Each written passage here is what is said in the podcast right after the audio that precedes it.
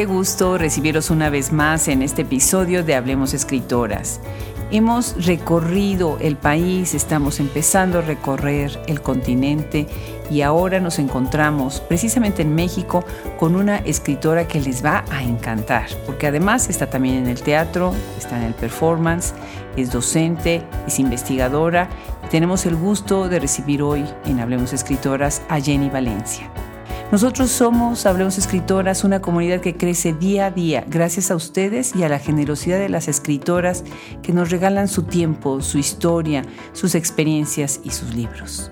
Es maravilloso llegar con ustedes cada semana. Por favor, visiten nuestra página web, vayan, suscríbanse a nuestro newsletter Síganos en social media y recuerden, estamos en todas las plataformas de audio, pero estaría magnífico que visiten nuestro canal de YouTube para ver nuestras reseñas de libros y también que vayan a nuestra página web para que visiten la enciclopedia más grande del mundo en escritoras en español del continente España y los Estados Unidos. Yo soy Adriana Pacheco y le doy la más cálida bienvenida a Jenny Valencia. Bienvenidos.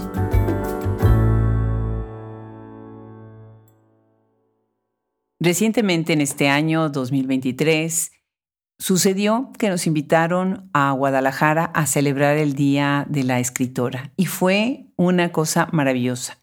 Estuve ahí conviviendo con muchísima gente, muy interesante, increíble, pero tenía dos sorpresas reservadas. Una de ellas fue una gran escritora a la que tengo muchísimo cariño, Elsa Cross, y otra fue una escritora que no conocía y que me fascinó conocer, y ella es Jenny Valencia. Y hoy nos acompaña Jenny Valencia en este micrófono. Bienvenida, Jenny. Buenas, Adriana. Eh, es un honor para mí estar aquí y quiero pues también extenderle un saludo muy afectuoso a toda la querida especie lectora que consulta esta plataforma maravillosa que es Hablemos Escritoras. No, pues me da muchísimo gusto porque estás hasta Colombia. Entonces ahora estamos trayendo una voz a este universo de Hablemos Escritoras, una escritora colombiana que además es performer, que además es actriz, que además es profesora. Y bueno, qué maravilla. Cuéntanos, yo sé que después de que nos vimos en Guadalajara, regresaste ahí invitada por Carmen Villoro. Qué maravilla, ¿verdad? Haber estado con Carmen Villoro. Y bueno, estuviste ahí otra vez, ¿por qué? Bueno, claro, la primera vez que nos encontramos fue para este encuentro de el Coloquio Internacional de Escritoras, que como tú dices, estuvo maravillosa esa posibilidad de poder conocer a tantas mujeres que estaban trabajando en torno a la literatura, pues en el continente, ¿no? Y luego regresé porque yo gané una beca de circulación internacional de la Secretaría de Cultura de Cali, que es la ciudad donde vivo, y pues fue una oportunidad perfecta y Carmen también quería que volviera porque queríamos hacer como establecer una comunicación con los adolescentes en Guadalajara y, también como en algunos pueblos de alrededor.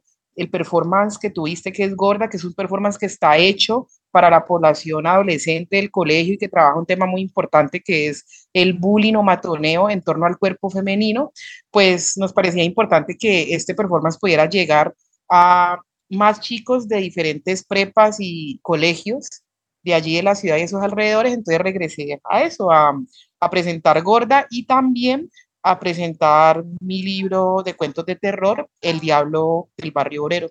Fue un encuentro maravilloso, yo casi que te puedo decir que salí estremecida, por ejemplo, del encuentro que tuvimos con los estudiantes de la prepa Tepa, ver a las chicas al final de la función llorar muy emocionadas porque de alguna manera lo que me comunicaron después fue que ellas sentían que este performance un poco hablaba por ellas y de los dramas que siguen viviendo hoy en día las chicas adolescentes en los diferentes contextos acerca de los estereotipos que hay sobre su cuerpo.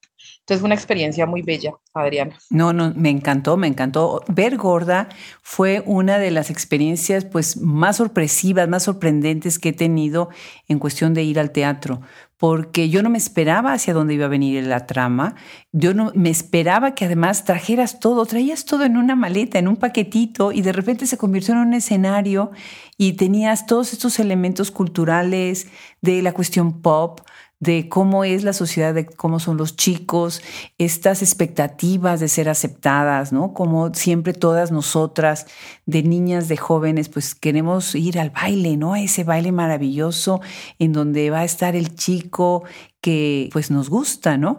Y yo aprendí muchísimas cosas ese día y una de esas cosas fue, ¿cómo se llama la persona que hace los mandados y que va a decir quién le gusta a quién y es la que hace los secretos? ¿Cómo es el nombre?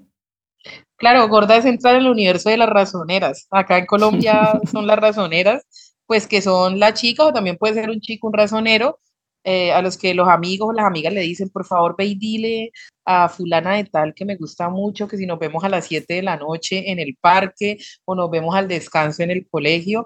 Y gorda es eso, es una chica que es razonera, que tiene 14 años, que es gorda y que es la razonera de todos sus amigos y pese a que está enamorada del chico más guapo del barrio, pues está enamorada sin esperanza alguna. Entonces, ella igual está como también muy a gusto con su papel de llevar y traer razones, porque sabe que sin ella no habrían noviazgos en el barrio.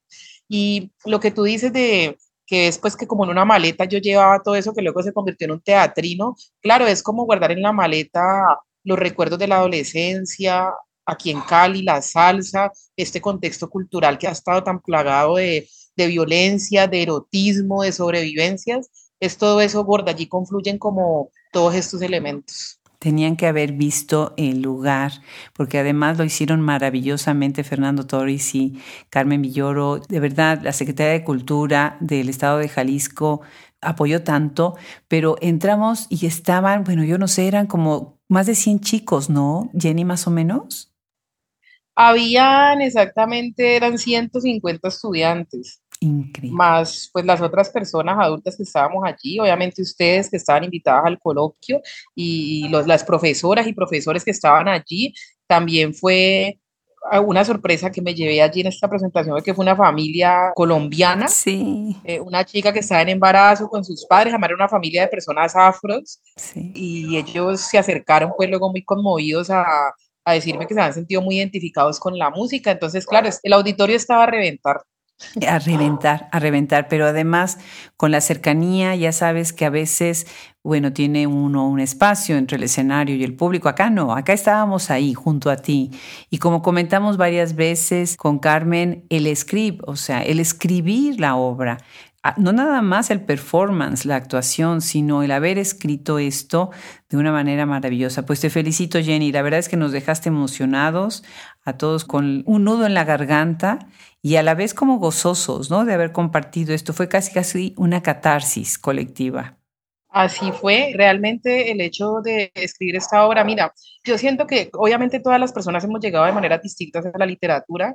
En mi caso, la llegada a la literatura fue por una cuestión de sobrevivencia emocional y esta obra es también eso. Yo siento que todos los textos que he escrito es para poder procesar las cosas que veo, que me han pasado. Y Gorda, pues finalmente es un texto autobiográfico, casi que una crónica, diría yo. Y el escribirlo para actuarlo fue también como un ejercicio catártico, como aludiendo a ese término de la catarsis en el teatro, que es como poner allí todas las emociones en el escenario y fue muy importante para mí poder escribirla para después actuarla porque no sabes escribirla, todo lo que me significó, tenía que parar a veces cuando escribía un fragmento a llorar para acordarme de todo lo que yo había vivido en mi adolescencia, ¿sí?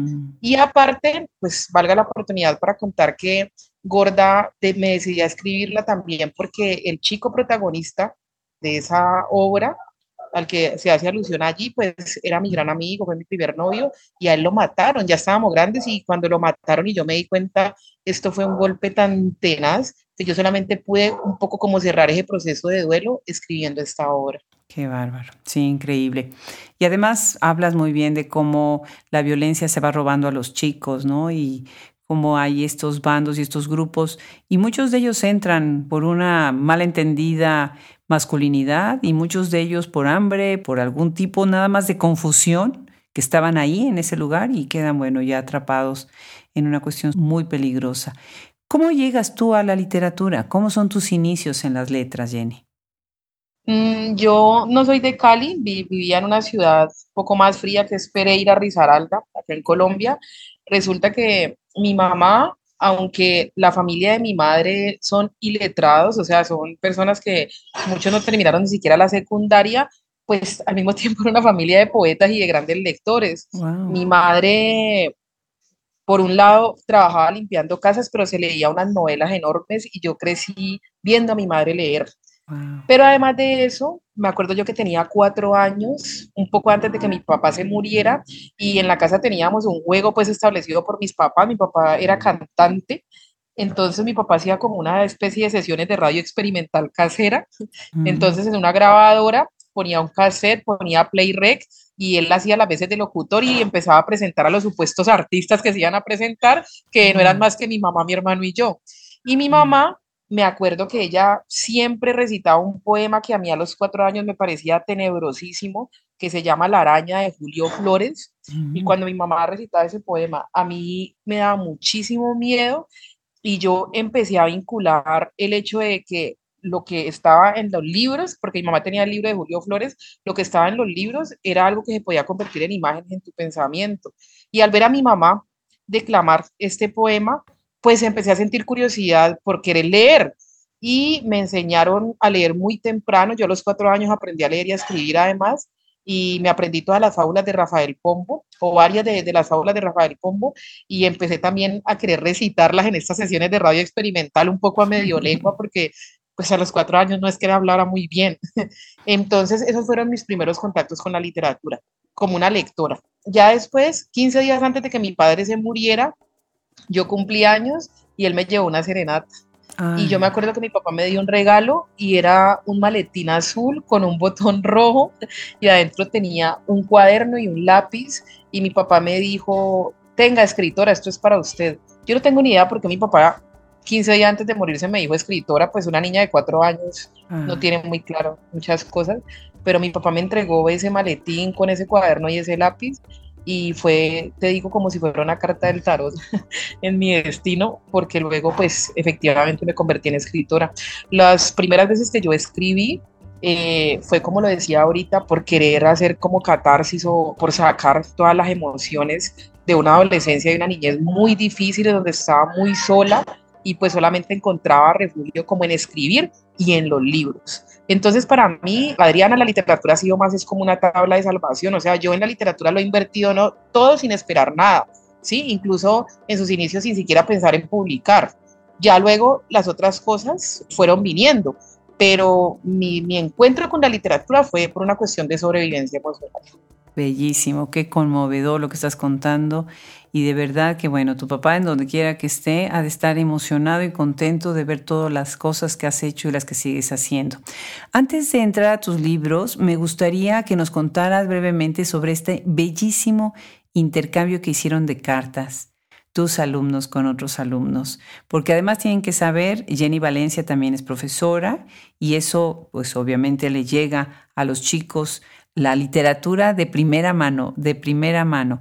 ¿Cómo fue esta aventura de escribirse cartas a la distancia entre Colombia y México? Claro, la cuestión es que cuando yo empecé a ser profesora, Adriana, yo me planteé algo y dije, yo quisiera ser una profesora como la profesora que nunca tuve, porque yo me siento muy conectada con la adolescencia y siempre trato de recordar cuáles eran como los tedios que como estudiante adolescente vivía en la escuela.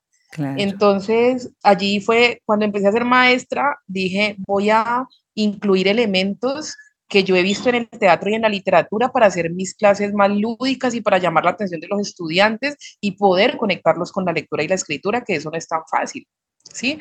Entonces, ¿qué ocurrió con las cartas? Cuando surgió la posibilidad de ir a México, siempre que yo viajo, a mí me interesa como no solamente vivir experiencias como escritora, sino que poder como llevarlas al plano de la docencia.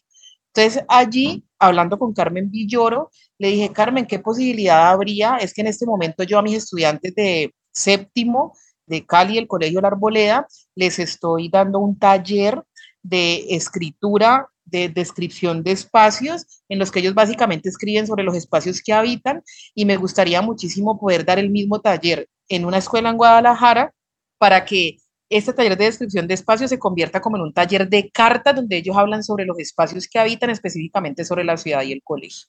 A Carmen le gustó muchísimo la idea y ella, pues bellísima como siempre, que Carmen es una enlazadora de mundos y una abridora de caminos, me estableció contacto con una escuela de allá que se llama CEPAC, donde además estudia pues un chico que ella conoce y terminé dando un taller de escritura en esta escuela y primero los chicos de Guadalajara escribieron sobre características de su ciudad, digo características gastronómicas, culturales, la música que escuchan, qué comida les gusta y también sobre habitar su colegio, o sea, quiénes son sus mejores amigos en el colegio, qué clases les gustan, qué no les gustan.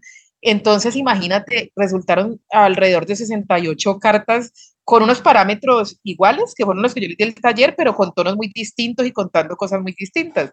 Yo me traje todas estas cartas y cuando llegué acá al colegio donde trabaja Cali, pues mis estudiantes emocionadísimos, como si llegara pues Jaimito el cartero, acordándome del chavo del 8, y estaban emocionados por recibir sus cartas. Les entregué una carta a cada uno y ellos hicieron el ejercicio de contestarlas.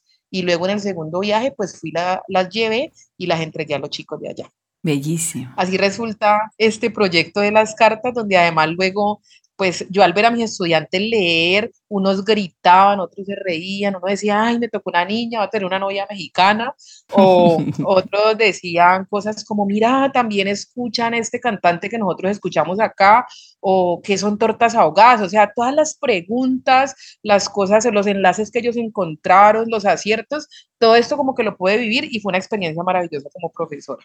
¿Qué va a ocurrir? Ya pues todos tienen sus cartas y vamos a publicar un libro de correspondencia cruzada entre los estudiantes de Cali y los de Guadalajara al final de este año escolar. Qué maravilla. Y ahorita que dices de tortas ahogadas, pues imagínense que anduvimos caminando por esa bellísima ciudad que es Guadalajara y bueno, andábamos buscando y viendo los negocios en donde había tortas ahogadas. Y además teníamos a una gran guía que después dijo que ella también era razonera. Y bueno, razonera es una celestina, es otra manera de llamarla, ¿no? Y allí conocimos a Elena Méndez de la Peña, que fue maravilloso, ¿no, Jenny? Ella es un gran personaje. Yo creo que, digamos, uno de los privilegios que tuve en ese viaje, entre otras personas, fue conocer a Elena, que también es una escritora, pero que además como la picardía que tiene y la precisión que tiene al hablar y al aconsejar y al hablar sobre los temas. Claro, Elenita me contó que ella es una, además es una razonera profesional porque Elena trabajó en una agencia para hacer parejas tiene hasta sus tarjetas, sí, sí. Sí, ella hace sus tarjetas y tiene unos stickers en el bolso con unas zapatillas de ballet y te los entrega diciendo que esos stickers son propicios para entregárselo a alguien cuando haya que mandarlo de putitas a chingar a su madre, dice ella.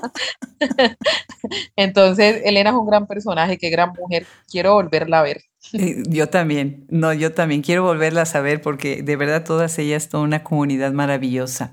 Bueno, como si no faltaran cosas que hacer, Jenny también es investigadora.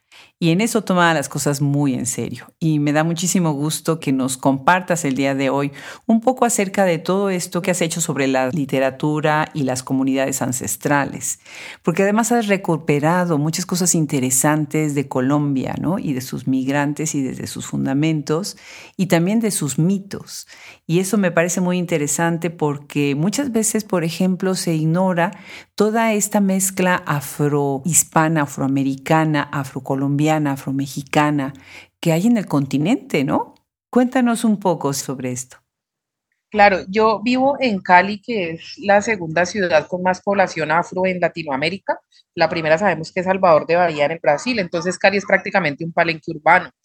¿Qué ocurre con todo esto de la discriminación, del racismo? Bueno, hay muchas cosas que afectan el reconocimiento a la diversidad pues muchas veces las personas que vivimos en las ciudades estamos apartadas de esas realidades y de esas poblaciones. Yo tendría unos 27 años, yo creo, estaba a punto de terminar la universidad y en la universidad había un periódico universitario que es el periódico cultural La Palabra de la Universidad del Valle y uno de mis profesores maravillosos de creación y novela me dijo, Jenny, bueno, tú estás haciendo ejercicio de escribir cuento, entonces él me dice, estaría bueno que hicieras el ejercicio de escribir crónica, porque García Márquez decía que cuando tú haces periodismo mantienes la mano caliente, porque el periodismo funciona de otras maneras, periodismo investigativo, entonces a mí me llamó mucho la atención y yo fui al primer consejo de redacción y ocurrió algo extraordinario ese día y fue que el editor dijo, ¿quién quiere escribir una crónica sobre la colonia nariñense? La colonia nariñense, para contextualizarte, es una invasión acá en Cali que queda en el distrito de Agua Blanca. Conocemos el distrito de Agua Blanca como la periferia en la ciudad, o sea, los barrios de ladera, donde han emigrado desde hace muchos años las familias desplazadas por la violencia armada en Colombia y la mayoría de esas familias son poblacionadas. Yo alcé la mano emocionada, pero yo pensé que yo iba a tener que pelearme ese texto con todos los reporteros que estaban ahí y cuando yo miré, la única que alcé la mano fui yo. Entonces yo pensé, dije, oye, nadie se quiere meter a la invasión porque obviamente es un barrio muy peligroso, pues es como el, el pensamiento que se tiene porque hay pandillas, porque hay fronteras invisibles. Un chico que estaba allí, que ya llevaba tiempo haciendo crónica, me dijo, ¿usted quiere ir allá? Le dije que sí, él me dio el teléfono de un hombre que hacía ya gestión cultural, que es líder comunitario y que era rapero. Mm. Fíjate que yo llamé a esa persona que se llama John J y él me puso una cita quizá como a los dos días y cuando yo pasé en el autobús por ahí no fui capaz de bajarme, pero tampoco me bajé más adelante del autobús, sino que esperé que el bus le diera la vuelta a la ciudad como por dos horas más y la segunda vez que pasó por ese lugar me bajé. O sea que llegué dos horas tarde a la cita y lo llamé de una panadería y le dije, qué pena, sé que son dos horas tarde, pero aquí estoy. Y él salió a recogerme en una moto. Ese día yo me di cuenta que yo no conocía a Cali.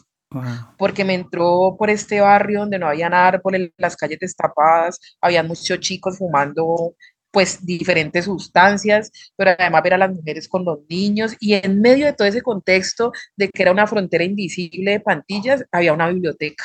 Entonces él me lleva a esta biblioteca y yo empiezo a tener contacto con la comunidad y cuando me empiezan a contar estas mujeres afro de allá, cómo habían llegado sus familias, que en el monte tenían sus fincas, tenían sus animales, tenían sus sembrados, tenían agua, tenían abundancia y vivían bien, pero que fueron desplazadas por los grupos armados y llegaron a la ciudad a este contexto tan difícil, ahí a mí me cambió totalmente la percepción de lo que son las comunidades afrodescendientes y toda su riqueza cultural, porque son personas que en esa situación tan difícil, que han sido desplazadas, siguen cantando, tienen una alegría innata como para enfrentar la vida, a pesar de que en la ciudad les matan a sus chicos, porque obviamente llegan sin trabajo, sin saber cómo enfrentar la ciudad, los discriminan, a veces los chicos no pueden entrar al colegio, entonces terminan por una cuestión de hambre y de sobrevivencia, los jóvenes entrando a las pandillas a vender drogas y a matarse entre ellos.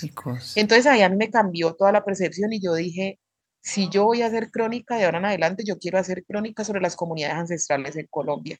Y ahí empezó un camino maravilloso que me ha llevado a palenques, me ha llevado a resguardos indígenas, buscando personajes e historias que tú no ves en la televisión cuando la enciendes, ¿sí? Tú no enciendes el televisor y te muestran a un taita o a un chamán indígena hablando de las problemáticas y las luchas de su comunidad, te muestran otras cosas. Entonces así fue como empezó el camino de la crónica y también lo he vinculado a la literatura. Yo he leído autores afrocolombianos con unos universos narrativos maravillosos en sus libros y esto me ha llevado a sus a las comunidades de donde ellos son pues a investigar un poco más y finalmente pues terminé trazando una línea que son como las prácticas mágico-religiosas de estas comunidades, también un poco como para desatanizar esto de que lo que no es católico es brujería o es el diablo, cuando no es así.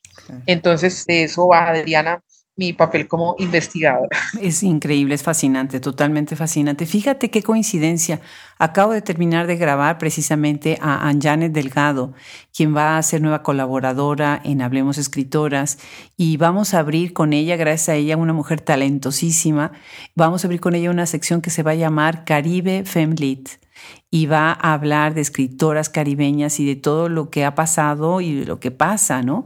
Dentro de lo que son las islas, que se conecta tanto con estos migrantes que han llegado al continente y que muchos vienen del Caribe, ¿no? Que vienen, por ejemplo, de Cuba, de Puerto Rico, dependiendo del país, ¿no?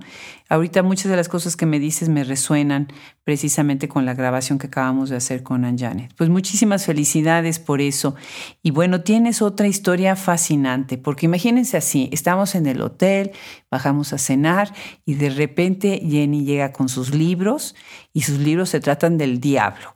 Y empezamos con la cena, con una plática de lo más interesante, de que el diablo andaba suelto por ahí por Cali, ¿verdad? Y se quedó, llegó y se quedó, según muchos en la tradición y en la leyenda, ¿verdad? Cuéntanos sobre eso. Claro, voy a remontar así brevemente. Les contaba ahora que mi padre se muere cuando yo tengo cuatro años, entonces mi mamá pues nos cogió a mi hermano y a mí y cambió de ciudad y nos vinimos para Cali, que es una ciudad totalmente distinta a Pereira, donde yo vivía. En Pereira, una ciudad muy fresca, con unos ríos, guaduales, muchos árboles. Entonces llegamos a Cali, una ciudad súper calurosa, donde además había población afrodescendiente que yo nunca en mi vida había visto gente afro y se escuchaba muchísima salsa y yo nunca había escuchado salsa. Entonces, cuando nosotros llegamos a Cali, llevábamos poco tiempo de llegar a esta ciudad y un día en una Semana Santa, pleno Viernes Santo, que sabemos que en la Semana Santa pues se le prohíbe a los humanos disfrutar de todos los placeres del mundo y del cuerpo. Entonces, pues ya sabemos que hay cosas como que no se puede comer carnes rojas, no se puede fornicar, incluso dicen que no se puede entrar al río porque la gente se convierte en pescado. Bueno, mi abuela, déjame comentarte, mi abuela no nos dejaba ni prender el radio porque ella era ultra católica. Imagínate, no podíamos ni oír música. Ay, bueno, eso ya es como el extremo, imagínate. Entonces, Cali, que es una ciudad tan salsera, tan alegre, la gente tan rumbera, y fíjate que ese Viernes Santo salió una noticia en la noche, infestó pues los periódicos y la televisión, era que el diablo se había aparecido en una discoteca en un lugar que se llama Juanchito acá, que era una zona de discoteca. Eso fue algo que le dio la vuelta pues a todo el país y yo creo que hasta fuera de Colombia se supo porque incluso hubo testigos. ¿Qué ocurrió? Dicen que ese Viernes Santo unos narcotraficantes mandaron a abrir una discoteca y pagaron para que la abrieran y se enfiestaron con unas chicas muy bellas. Estaban en medio de la fiesta escuchando salsa y llegó un hombre guapísimo, todo vestido de blanco, tenía zapatos rojos y sacó a bailar a una de las chicas y le dijo, por favor no me vaya a mirar los pies mientras bailamos. Al parecer ella no se aguantó, no se resistió y lo miró de pies a cabeza y ella pues lo que dijo fue que cuando miró el hombre tenía cascos en lugar de pies. Ella gritó y cuando ella grita los otros voltean a mirar y la gente que estaba en la discoteca dice que sí, que ellos vieron los cascos y que este hombre pues dio una carcajada macabra y se tiró por una ventana hacia el río Cauca. Entonces allí salió, la primera historia que yo escuché en Cali era que el diablo se había aparecido un Viernes Santo. Imagínate yo a los seis años me dije, ¿cómo así que el diablo vive en Cali y le gusta bailar salsa en Semana Santa? Y esa historia a mí me quedó rondando y rondando y no me abandonaba. Y ya más, cuando estaba más grande, dije, yo voy a investigar, porque además me empezaron a decir que hay un cerro, una montaña que tiene tres cruces. Y resulta que el cerro de las tres cruces lo crearon por la leyenda de Buciraco, que es el supuesto diablo que se apareció allá en la discoteca. Dicen que durante la diáspora africana llegó ese diablo aquí de Cali que venía expulsado de Cartagena y que de Cartagena lo habían expulsado los sacerdotes católicos, porque cuando los esclavizados tocaban los tambores, se aparecía su figura entre el fuego, pero además provocó que la ciudad se incendiara, que hubiesen pestes en Cartagena, que fue uno de los principales puertos de desembarco en Latinoamérica de esclavizados. Entonces, los sacerdotes van al Cerro de la Popa, que es un cerro en Cartagena, lo expulsan y resulta que Buciraco se vino para Cali. En Cali dicen que empezó a pasar lo mismo, que estuvo 300 años suelto en la ciudad, le adjudicaron hasta la viruela. o sea, todo lo malo que pasaba era culpa de Buciraco y como que la imagen que crearon de Buciraco era que era un murciélago, pero con patas de cabra, o sea, de cuenta como un macho cabrío. Entonces, cuando además crecí escuchando esa historia, yo me dije, yo quiero desentrañar esa, porque esa presencia está aquí. Y cuando yo ya empiezo a leer literatura afro, además a escuchar música afroantillana, yo me dije, aquí hay algo que no cuadra. A mí no me pueden decir que los esclavizados africanos trajeron el diablo a Colombia, porque es que ellos no sabían quién era el diablo. Sí, ellos no eran católicos y esa imagen del diablo con cachos y tridente y, alas de murciélago, ellos no la conocían. Los africanos tenían múltiples culturas con múltiples deidades. Y me puse a investigar y resulta que a Cartagena también llegaron los yorubas, que son, digamos, poblaron mayormente Cuba y Brasil, por eso existe la santería y el candomblé, pero en Colombia también habían yorubas, y pues terminé desentrañando allí que el tal diablo buciraco, que todo el mundo imagina con cachos y cola y tridente, es Chango, que es un oricha de la religión yoruba, que es el oricha del tambor, la guerra y la alegría, al que se le invoca tocando los tambores y bailando. Cuando yo encontré eso, dije, ahorita sí me explico por qué Cali es así y por qué a la gente de Cali le gusta tanto la salsa y por qué tenemos toda esa influencia de, de la nocturnidad, de la coquetería, porque hay un equipo aquí que está dedicado al diablo. Entonces, cuando digamos, en ese proceso de descubrir estas cosas que no las descubrí sola, yo me fui a vivir con una santera cubana unos ah. meses, viví cuatro meses con ella, vi muchísimas cosas maravillosas, otras también miedosas, no me dio miedo, pero todo también como desde el respeto. Entonces allí es donde nace la idea de escribir mi libro Buciraco Fútbol Club, en la que yo quería cuestionar la figura del diablo como ese ser macabro al que se le culpa de todo para poder sincretizarlo en el libro con Chango y finalmente configurar a Chango como el santo patrono de la cultura popular en Cali. Qué interesante. ¿Y esa se puso en escena después? ¿El libro se convirtió también en una pieza de teatro? Claro, yo escribo el libro, me gané una beca de publicación para obra literaria de acá de la Secretaría de Cultura. Ese libro lo publiqué después de la pandemia. Fue un libro, digamos, que causó mucho revuelo en la ciudad pues también por todos los hinchas de la América de Cali que hay aquí, que son todos fanáticos del diablo que les llaman. Y allí pues surge la idea de, para el lanzamiento, montar el último cuento que se llama Redención. Entonces cogimos un fragmento de este cuento, hicimos este performance que se llama Pusiraco Fútbol Club, que es maravilloso porque tuve la fortuna de estar allí con dos actores profesionales, que son Edwin Aguilar y Richard Garcés, egresados de la Universidad del Valle, yo un poco asustada porque Edwin, por ejemplo, ha hecho cine y ha hecho cine pues como de una talla así gigante, pero Edwin finalmente hizo de Chango y Richard hizo de Buciraco, como esa figura pues que son dos figuras al mismo tiempo y fue un performance muy bello que tuvimos la oportunidad de presentarlo en varias partes. Claro. Otro de tus libros es El Diablo de Barrio Obrero y otros cuentos de terror, ¿verdad? Sí, El Diablo del Barrio Obrero y otros cuentos de terror es el primer libro que yo escribí. Digamos que tiene el nombre del diablo, solo hay un cuento allí que se refería al diablo, pero yo creo que ese sería como la semilla de mi inquietud que iba a tener por la figura del diablo, que ya desarrollé muy bien después en el Pusiraco Fútbol Club.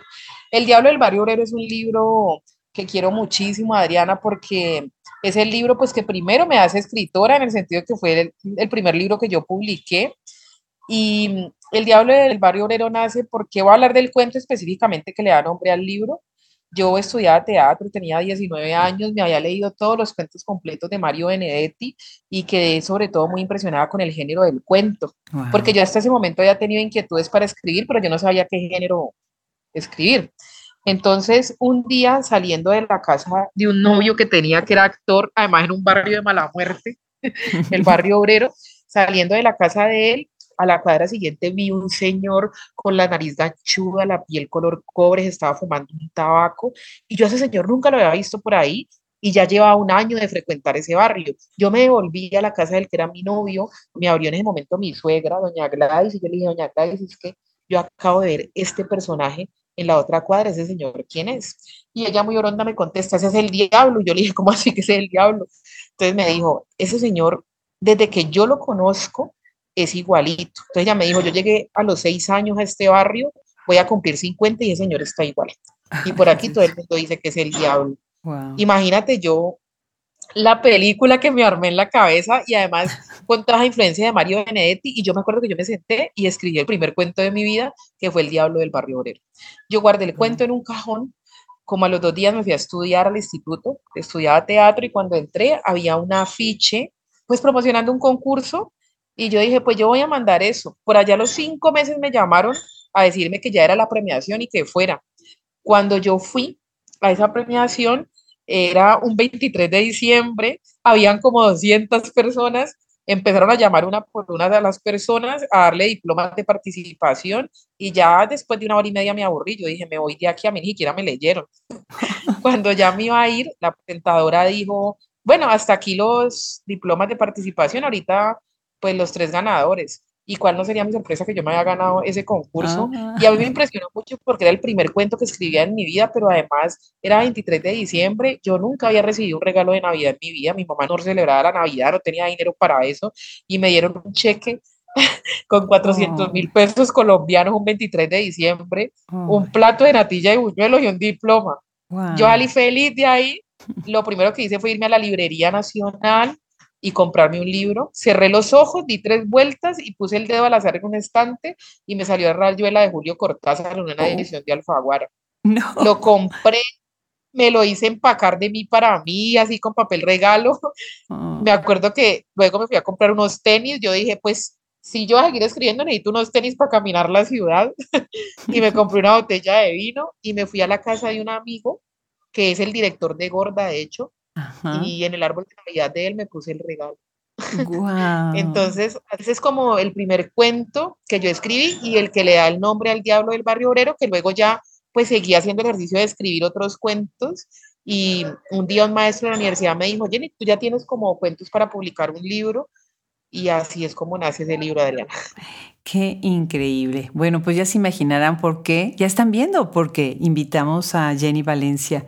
Qué maravillosa toda tu trayectoria, ese espíritu y esa pasión porque de verdad estás haciendo muchas cosas muy interesantes.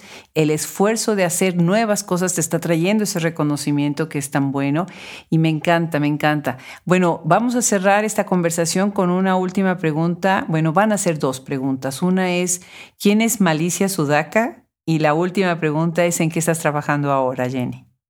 Malicia Enjundia nace en las montañas Yanacunas en un diciembre que me fui a hacer una peregrinación con los indígenas yanacunas en el macizo colombiano y resulta que yo iba con 13 hombres caminando el macizo colombiano. Yo te estoy hablando de que desde mi casa tuve que viajar unas 15 horas en un bus, luego en moto por una destapada y luego caminar 10 horas por la cordillera central, una cosa así para llegar allá. Entonces llegamos a un templo sagrado que ellos le llaman la Laguna del Sucubú, que es la cueva de los espíritus. Yo me sentí tan emocionada cuando llegué a ese lugar que recuerdo que me quité la ropa, pues quedé en ropa interior y me metí a la laguna. Y cuando yo volteé a mirar, los hombres con los que yo iba estaban temblando de frío, solamente se les veía los ojos porque estaban hasta encapuchados del frío que tenían. El indígena se me acercó y me dijo, usted es la malicia en Jundia. Yo le dije, ¿por qué me está diciendo eso? Y me dijo, porque usted meterse, meterse en esa laguna con tres grados bajo cero, sabiendo que es una laguna sagrada, entonces me dijo, hay que tener mucha fuerza espiritual para eso. Ah. Entonces ahí es donde nace este personaje que es Malicia Enjundia, que es una parte de mi personalidad o como un alter ego, que es la que escribe crónica, es la que se mete a los lugares más recónditos, la que es capaz de trasegar la noche, la que es capaz de irse con los hinchas, los barra bravas de los equipos a lugares inhóspitos para compartir con la gente y para estar con ellos, ¿sí? Claro. Esa es Malicia Enjundia. Y luego Malicia Sudaca, pues es un colectivo que creé con el Sudaca, que es un cronista, Harold Pardey, un cronista de acá de Cali, muy conocido en Latinoamérica hacia el sur como hacia Argentina. Él hace crónica subjetiva de viajes y con él creamos este colectivo y tuvimos unos proyectos muy bonitos que fue viajar por Colombia persiguiendo las expresiones musicales de comunidades ancestrales y urbanas, y ahí es donde nace las crónicas ambulantes Malicia Sudaca, que es este libro de crónicas y reportajes. Qué maravilla, qué maravilla, increíble todo. Bueno, pues la última pregunta, ¿en qué estás trabajando ahora, Jenny? Bueno, por un lado, como profe, pues estoy dando clases, doy clases en secundaria, séptimo y octavo, está lo del proyecto de las cartas, pero desde la literatura, pues primero tengo un libro de cuentos inédito Hoy me contaron que soy finalista de un premio con este libro que lo mandé a concursar. No sé si gané, pues sé que participó mucha gente muy buena, pero bueno, en buena hora. Muchas felicidades, en buena hora. Muchas gracias. Entonces estaba, estoy pues como con este libro de cuentos que de alguna manera, digamos, lo publicaré y tengo un proyecto que me está gustando mucho, muy interesante, y es que me ha llamado mucho la atención esto de estas plataformas que utiliza la gente para conocer parejas, porque yo nunca había explorado esto y decidí hacer un libro de crónicas del Tinder, oh. que es una de estas plataformas. Entonces me metí y yo dije, voy a tener 30 citas con la plena convicción de que no quiero tener intimidad con ninguno de los hombres con los que conozca, sino que quiero hacer 30 perfiles de personas que conozca allí. Llevo seis, ha sido un ejercicio muy interesante. Mis amigas están súper contentas y dicen que están esperando la publicación de este libro. Entonces en esto estoy trabajando, en esto de las crónicas del Tinder. Y bueno, y siempre, siempre yo estoy en función de escribir cuentos. Entonces, pues tengo varios cuentos inéditos que estoy trabajando. En eso estoy, Adriana. Ah, pues aplaudo muchísimo tu valentía y además tú pones el cuerpo para hacer el trabajo que haces. Vas y experimentas lo que quieres probar, lo que quieres conocer, lo que quieres aprender y eso es maravilloso. De verdad qué gusto, qué gusto Jenny que hoy llegas, hablemos escritoras y bueno, de ahora en adelante estaremos siguiendo tus pasos y tu obra. Muchísimas, muchísimas gracias. Adriana, muchísimas gracias a ti por invitarme. Me siento muy honrada de estar en Hablemos Escritoras. Espero que tengamos un nuevo encuentro para compartir personalmente. Y bueno, aquí vamos. Estoy en la literatura porque siempre lo invierto todo sin esperar nada. Sí, eso es maravilloso. Y sí, necesitamos tener un encuentro, vernos de nuevo con Elenita, con Carmen, con Fernando y con toda la gente maravillosa que hizo posible con Elsa Cross, que estuvo también increíble el encuentro. Y gracias a todos ellos tuve la oportunidad de conocer a Jenny Valencia. Un abrazo muy grande desde Austin, Texas. Abrazo para todos desde Caliaji.